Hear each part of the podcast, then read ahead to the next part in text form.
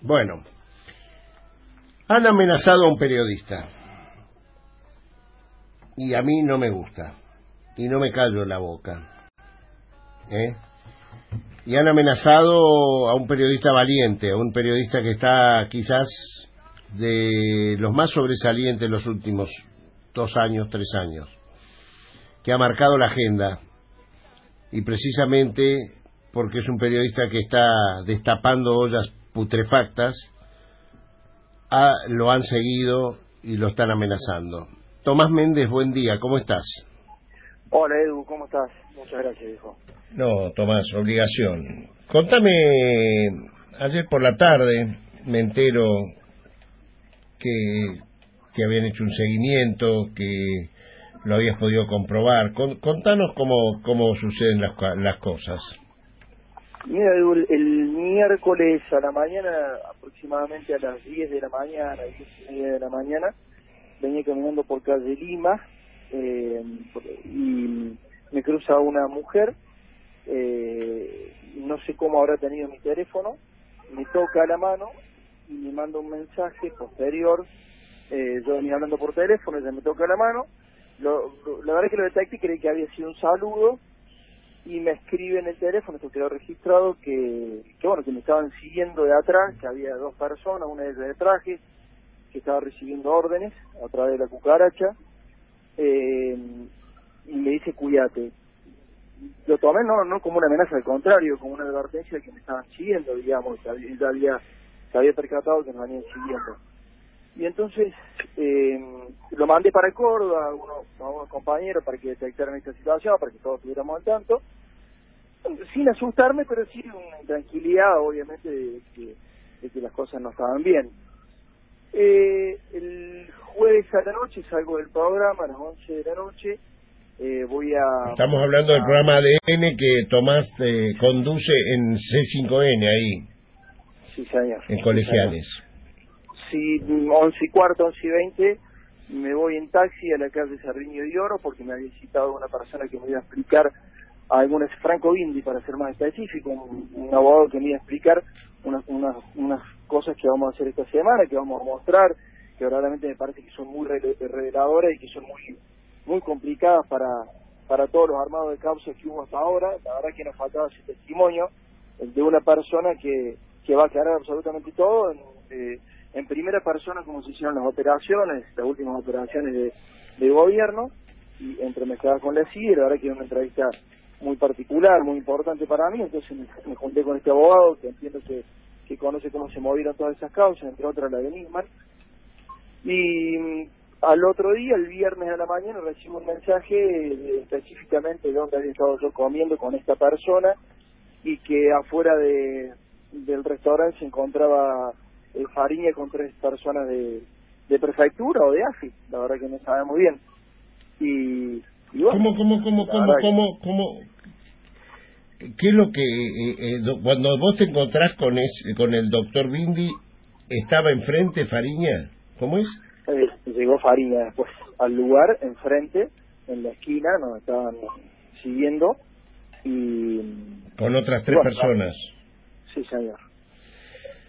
Bueno, hay que aclarar acá a esto no lo sabía Tomás. Hay que ver acá que Tomás Méndez en sus programas ADN es el que ha visibilizado a las distintas, a, la abogada, a la doctora mm, Robles primero y a la doctora Guijo. Mm, no, eh, la abogada de Lázaro.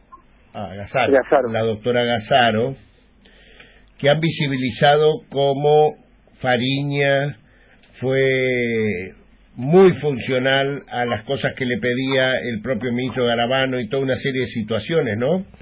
Que este, hablaban de cómo, cómo Fariña se prestó a mentir y a cambio de eso conseguía prebendas en, el, en este programa de testigos protegidos y entonces no es casual lo que está denunciando Tomás Méndez. Eh, en realidad también el, martes pasado mostramos la carta de Gasulla en donde se juntó con Farina y, la ex abogada de, Lázaro Báez y, le escribían qué es lo que tenía que decir Báez para salir de la cárcel, cómo se tenía que arrepentir, y a esta abogada le llevaron a un departamento en Puerto Madero junto a este periodista que, digamos, la mujer tuvo que pasarlo a buscar por la radio, inclusive de noche, y ahí estaba gente del Ministerio de, Justicia. Eso lo declaró ella en el programa, lo declaró ante la justicia, llevó el escrito de este periodista, de Leo Fariña, están toda la, la, la, letra de ambos en el papel, la verdad que nos pareció sumamente grave. Nos dijeron que, que Fariña estaba muy tranquilo con esa con esa nota que habíamos hecho y, bueno, después se precipitan todos estos hechos, ¿no? O sea, Fariña junto al periodista Luis Gasulla escribían de puño y letra las cosas que tenía que decir Báez para salvarse él o a su familia, ¿no? Yo que vi la nota, eso era lo que le planteaban en esa en esa nota. Exactamente, exactamente. Y ahí había anotaciones también de la propia ex abogada de Báez, ¿no? Que había puesto que, eh, bueno, nada, eso es lo que le iban, lo que le iban ordenando, digamos, entre ambos. Hubo un operativo coordinado entre AFI, Justicia y otros organismos de seguridad para quebrar la voluntad de Lázaro Báez en prisión y que involucrara a Cristina Fernández de Kirchner. De eso se trataba el operativo, ¿no? Exactamente.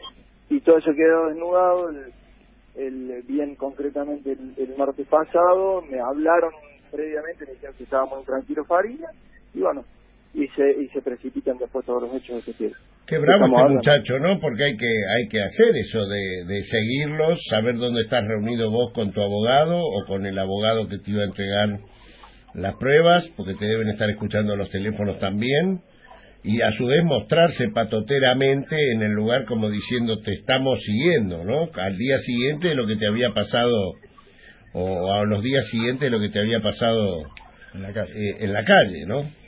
Sí, claro, evidentemente, Eduardo, que ahí está el Estado por detrás. Fariña no tiene logística para hacer eso. Fariña debería estar preso en primera instancia y, no tiene logística para eso. Y hay que preguntarse cuáles eran las otras personas que lo acompañaban a esta persona que debería estar preso, ¿no? Y que está haciendo inteligencia junto a otras personas del Estado. Digo, esto, esto evidentemente que del Estado. Yo no me siento ni siquiera intimidado, Eduardo, porque la verdad que te lo decía ayer, eh, siempre siempre estás al lado nuestro para solidarizarte, para darnos tu apoyo. Y te lo decía, nosotros no estamos haciendo absolutamente nada malo. Y la verdad que estoy acostumbrado. En Córdoba me pasaron cosas similares. Eh, y, la verdad que me sirvió, una experiencia tremenda eso que nos pasó en Córdoba. Nos han matado personas eh, en, en, nuestra cara y le han puesto que los responsables éramos nosotros. Se nos han hecho cosas aberrantes en Córdoba así que estoy acostumbrado y no, no, no, está, Pero no, hay que acostumbrarse, Tomás, y no hay que esto no debe suceder. Un periodista debe poder ejercer su profesión, investigar como vos investigás en tu programa, emitirlo. No tiene que aparecer estos hechos. Esto es horrible. Esto es lo que yo denomino la cloaca, Tomás. Y tenemos que luchar contra la cloaca. Por eso me importa, me importa mucho visibilizarlo, saber que sabemos quiénes son, y saber que no nos vamos a callar la boca. No, evidentemente que no, Eduardo.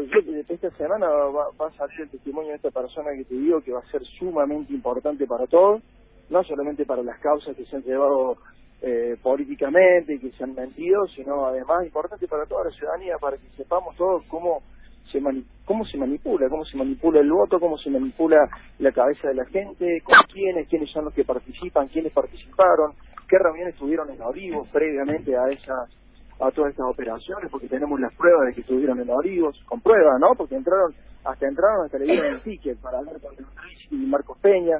Así que bueno, la verdad que es importante para todos. ¿Cuántos Tomás Méndez hace falta en este país? Gracias, Tomás. Estaremos permanentemente al lado tuyo. ¿eh? Un abrazo grande. Abrazo grande, gracias.